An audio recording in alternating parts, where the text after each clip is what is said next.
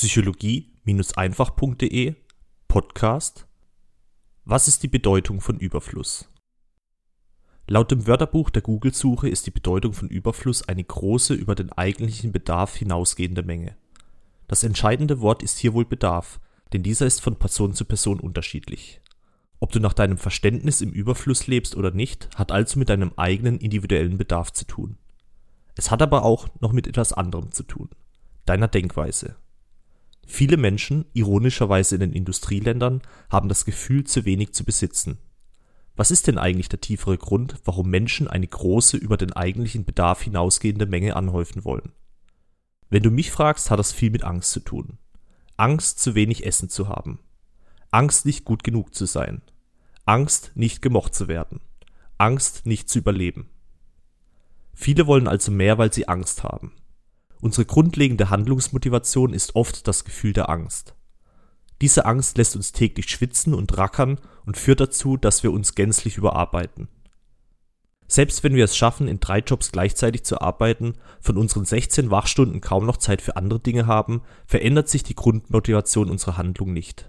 Die Angst bleibt, egal wie viel wir an Überfluss anhäufen. Das Gefühl, nicht genug zu haben, verändert sich durch mehr Dinge nicht. Und es verändert sich deswegen nicht, weil es eben ein Gefühl ist. Das Gefühl bleibt, egal was sich in unserem Leben äußerlich verändert. Das Gefühl verändert sich nur, wenn wir auch unser Denken verändern. Überfluss, der durch Angst angehäuft wurde, kann also von keinem wahren Überflussdenken stammen und damit zu keinem richtigen Überfluss führen.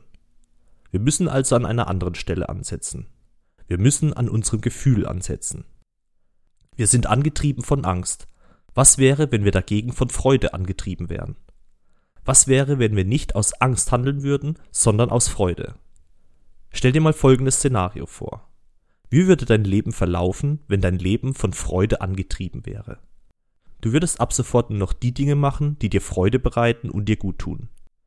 Stell dir es ruhig bildlich vor. Vergiss für einen Moment deine finanziellen Bedenken, vergiss jegliche Hindernisse, die dir bei so einem Leben im Weg stehen könnten.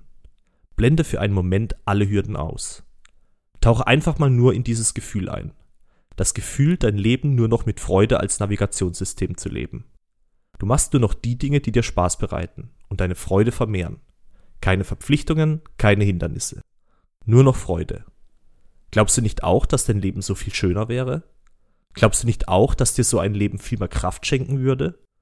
Stell dir vor, wie du als glücklicher Mensch an die Arbeit deiner Wahl gehst. Bist du nicht auch davon überzeugt, dass du in diesem Zustand viel bessere Arbeitsergebnisse schaffst? Mit Kraft, mit Energie, mit Lebensfreude? Und denkst du nicht auch, dass du deinen Mitmenschen so eine größere Hilfe bist als jemand, der mit Zwang seine Arbeit verrichtet, der sich quält, aus Angst sonst nicht zu überleben? Wie ist es bisher mit den Dingen, die du gerne machst? Du machst deine Hobbys doch gerne, oder? Überleg mal, du würdest mit dem gleichen Elan auch deine Arbeit verrichten. Der gleiche Elan, den du bei deinen Hobbys zeigst. Wie wäre das für dich? Glaubst du, das würde einen Unterschied in deinem Leben und im Leben deiner Mitmenschen machen, wenn du mit Elan an die Arbeit gehst? Probiere das doch mal aus.